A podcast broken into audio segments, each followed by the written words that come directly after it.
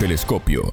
Entrevistas, análisis, expertos, todo para pensar la noticia. ¿Regresó el correísmo al Ecuador? Bienvenidos. Esto es Telescopio, un programa de Sputnik. Es un gusto recibirlos. Somos Martín González y Alejandra Patrones de los estudios de Montevideo y junto a los analistas ecuatorianos, Oswaldo Moreno, consultor político especializado en estrategia y diseño de campañas, y el sociólogo David Chávez, analizaremos este tema. En Telescopio te acercamos a los hechos más allá de las noticias. Para los ecuatorianos, esta será una gran oportunidad, yo diría obligación de ser parte de las soluciones a los problemas urgentes del país y dar otro paso para fortalecer la democracia. El discurso del presidente Guillermo Lazo, previo a las elecciones locales y el referéndum de este 5 de febrero, no fue suficiente. El mandatario sufrió un duro revés con el fortalecimiento del correísmo y la negativa a la reforma constitucional.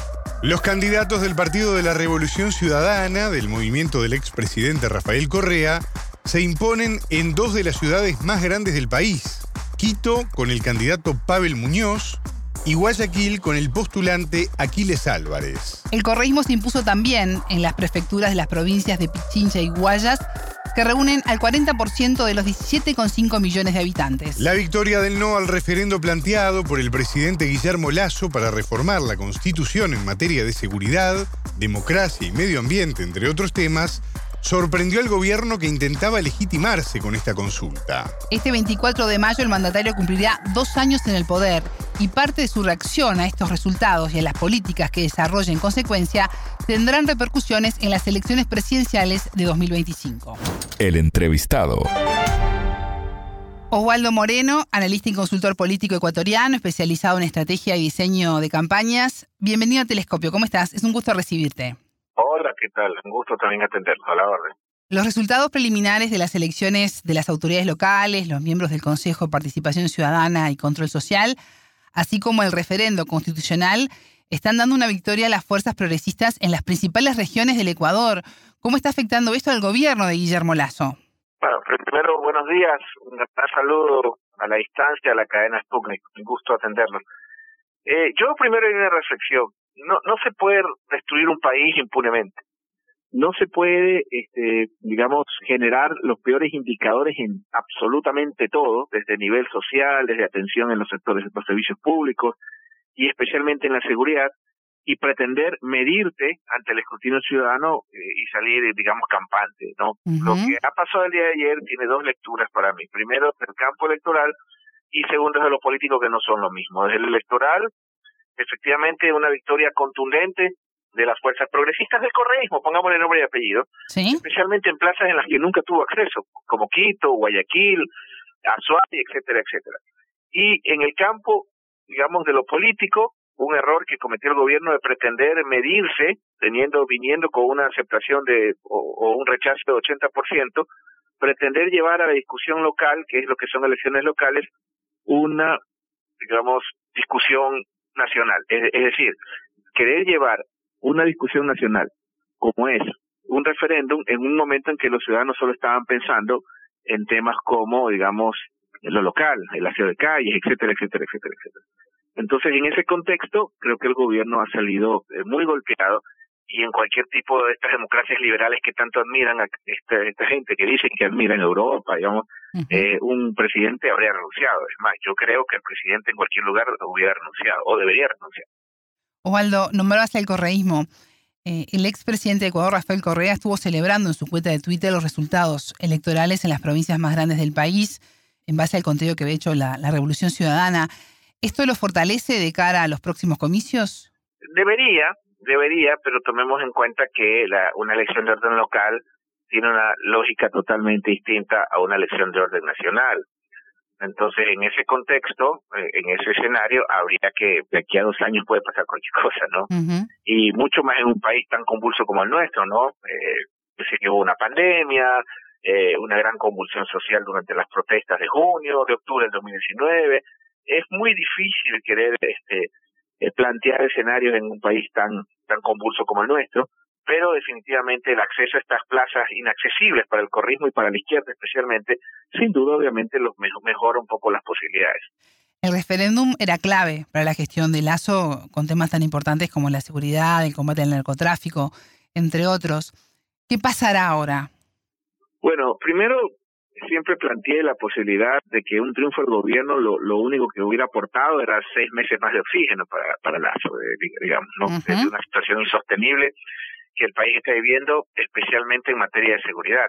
Para que usted tenga un parámetro, en este momento el Ecuador este año cerró con más inseguridad de la que tiene México y la que tiene Colombia. ¿Sí? Es decir, ahora Ecuador algo que le tomó a México y Colombia casi 100 años, a Ecuador le tomó dos años.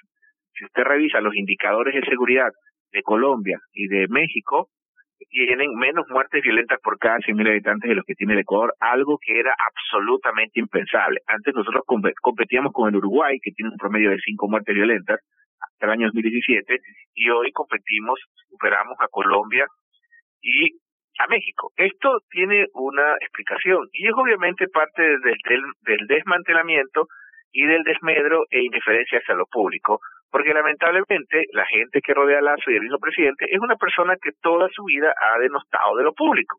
Ellos consideran que lo público no sirve, que lo público es un estorbo, y finalmente lo invisible y los privados los que tendrán que solucionar eventualmente los problemas. Lazo ejerce la, presidencia de Ecuador desde mayo del año 2021. Estamos a, muy poquitos, a muy poquitas semanas de que se cumpla su, segundo año de, mandato. Eh, ¿Cómo ha sido todo este tiempo para el país? Bueno, eh, no hay un solo indicador que puede corroborarlo. Uno, que el gobierno, digamos, pueda decir que ha mejorado la situación de los ecuatorianos. Y le voy a poner un ejemplo. Algo tan básico como un servicio público que es el sacar nación de la identidad. Algo que tomaba 30 minutos ahora toma meses. Un pasaporte toma meses. No hay placas para los vehículos, o sea, usted puede, ahora los vehículos tienen un papel pegado que cualquier delincuente lo puede escanear o lo puede inventarse en, una, en un cybercafé, como decimos acá. Entonces, el, la destrucción paulatina, sistemática, en ocasiones no sé si planificada de lo público, prefiero pensar más que en mala fe, en impericia, ha generado esta situación y obviamente, como le planteaba, nadie puede destruir un país impunemente. El gobierno, lo que ha hecho el pueblo, ha sido castigar indistintamente la discusión. Aparte que los mismos temas, se hablaba de la extradición, la constitución ecuatoriana no permite la extradición. Pero yo le ponía el caso de Colombia, por ejemplo, porque muchos, muchos, lamentablemente este ha sido un gobierno que escucha mucho influencias. Y mucha la discusión de la famosa base de Manta, porque Ecuador tenía una base extranjera norteamericana que fue sacada del país en el gobierno de Rafael Correa. Colombia, por ejemplo, está infestado de bases norteamericanas Colombia tiene tratado de extradición y cada día, no cada año ni cada mes, rompe el récord mundial de producción de cocaína. Entonces hubo una serie de mitos generados por influencers que básicamente en parte de eso le, terminaron siendo lo que son influencers, humo, que terminó pasándole factura al gobierno y aparentemente tenía una derrota contundente en las urnas. ¿Y por qué él, él se basa en, en, los influencers? ¿Por qué esa, esa confianza en lo que puedan ellos estimar? Porque lamentablemente estamos en una era que los, los políticos o, no sé, los círculos de presidentes creen que la política se la aprende en Netflix, creen que la política eh, se aprende con influencers. O sea, lamentablemente, y le comento, o sea, una persona que piensa o cree que las redes sociales le hacen mucho daño eh, a la cabeza de la gente, especialmente a los gobernantes. ¿Qué desafíos tiene el gobierno de Guillermo Lazo de aquí en adelante? Honestamente yo creía que si el gobierno ganaba la consulta lo máximo que tendría era seis meses más de oxígeno para poder tener la situación con calma. Pero yo creo que si no aplica medidas contundentes para efectos de poder eh, revertir la situación que vive el país, este, más que lo que le pueda pasar a, digamos, a, al gobierno, es lo que nos pueda pasar a los ciudadanos. Ya la discusión no es si el gobierno culmina el mandato, sino si llegamos vivos. Osvaldo Moreno, analista y consultor político ecuatoriano, especializado en estrategia y diseño de campañas. Muchas gracias por estos minutos con Telescopio. Ok, gracias. Telescopio. Ponemos en contexto la información. 13,4 millones de ecuatorianos habilitados eligieron 5.600 autoridades provinciales y distritales. El expresidente Rafael Correa celebró desde México los resultados electorales, destacando el triunfo en las tres provincias más grandes del país, Guayas, Pichincha y Manabí. Voces expertas. David Chávez, sociólogo y analista ecuatoriano. Bienvenido a Telescopio. ¿Cómo estás? Es un gusto recibirte. muchas gracias por la invitación. Es un placer poder charlar contigo. Los resultados de los, de los comicios y el referéndum del domingo están hablando de una victoria para el correísmo. ¿Cómo viste esta instancia? Bien, sí, efectivamente, creo que ya hay un consenso acá en Ecuador de que esta última elección es de un, triunfo incontestable del correísmo, además de sorpresivo. Eh, las predicciones más optimistas del lado del correísmo creo que nos llegaron a pensar la, el resultado que iban a obtener era el que, el que, se está verificando ya con los datos oficiales.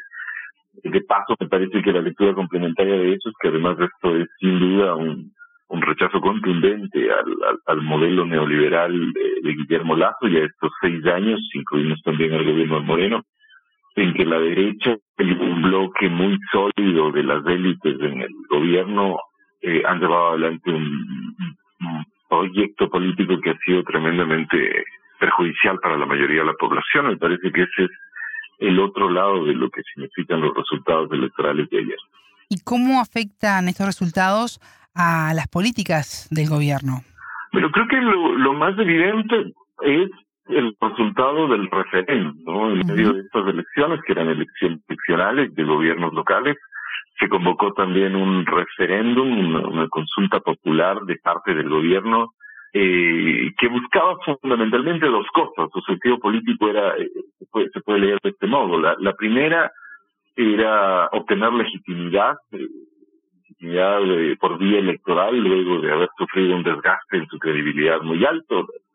Las encuestas hablan de un rechazo al gobierno de entre el 70 al 80% de la, de la población, entonces me parece que de alguna manera querían obtener algo de, de, de, oxígeno político, digámoslo así, mediante la consulta. Lo plantearon más que como un referéndum de contenidos específicos del propio gobierno, eh, montó una campaña que le daba más bien un carácter plebiscitario al, referéndum. Es decir, lo planteaban casi en términos de aprobar a su gobierno y rechazar al, a un difuso enemigo interno en el que el gobierno suele suele incluir al correísmo, al movimiento indígena y obviamente al narcotráfico, como se está volviendo casi casi ya un tópico en las derechas latinoamericanas.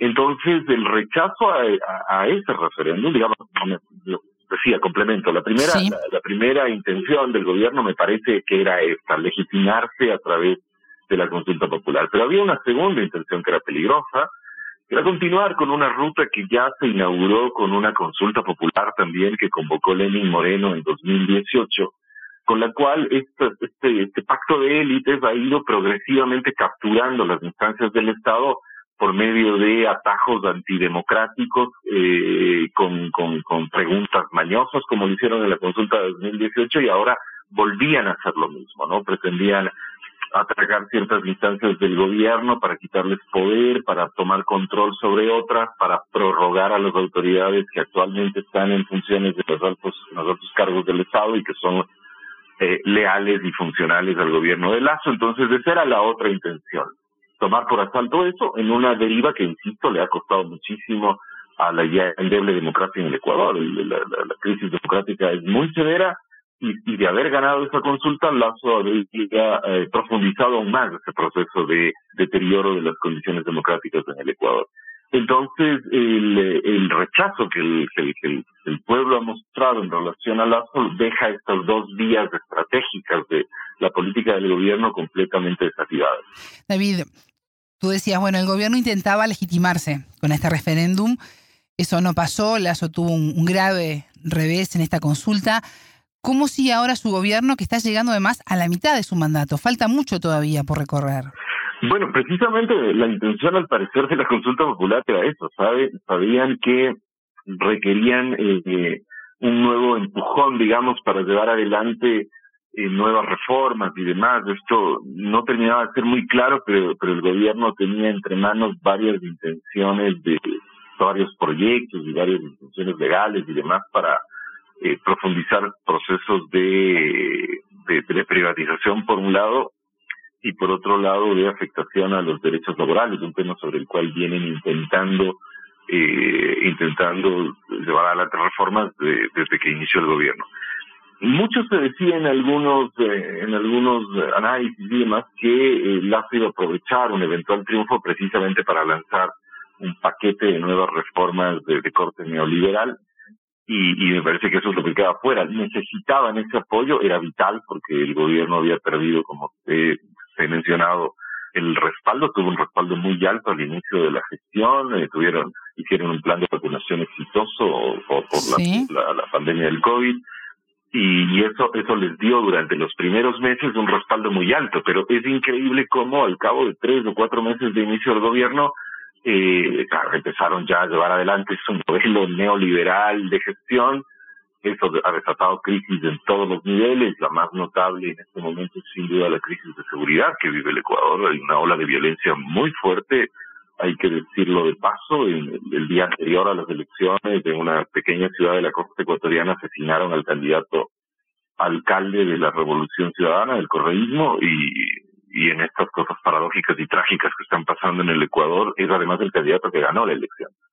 Entonces, eh, en ese escenario esto deterioró muy, muy aceleradamente el, apoyo que tenía Lazo y la única opción que tenían no era pelear los gobiernos locales porque el partido de Lazo, precisamente por la mala gestión del gobierno, no tiene ninguna posibilidad, no tuvo ninguna posibilidad, donde participaron, obtuvieron resultados muy magros. El partido está prácticamente en quiebra política en este momento, el partido de gobierno, que nunca ha sido además un partido sólido, siempre ha funcionado más, más como una maquinaria electoral, una especie de empresa electoral de las empresas de, de, de, Guillermo Lazo. Entonces no ha funcionado bien, no le iba a ir bien en las elecciones locales, no le fue bien en donde participó, que además fue muy, muy, muy, muy escasa, muy, muy niña la participación del partido, creo que el partido del gobierno. Entonces la única opción que tenían era apelar a, a, cierto sentido conservador que está un poco expandido en la sociedad ecuatoriana, producto de la crisis que estamos viviendo, por supuesto, a las múltiples crisis que estamos viviendo, y hacer un llamado sobre todo a la antipolítica, que era lo que estaban intentando eh, intentando apelar y también a cierta lógica de populismo punitivista, digamos, no de demagogia punitivista. Eh, de hecho, la pregunta insignia de la consulta popular era la, primera pregunta de esta consulta, que hablaba de, eh, de permitir y autorizar la extradición de ciudadanos ecuatorianos, que está prohibida en la Constitución.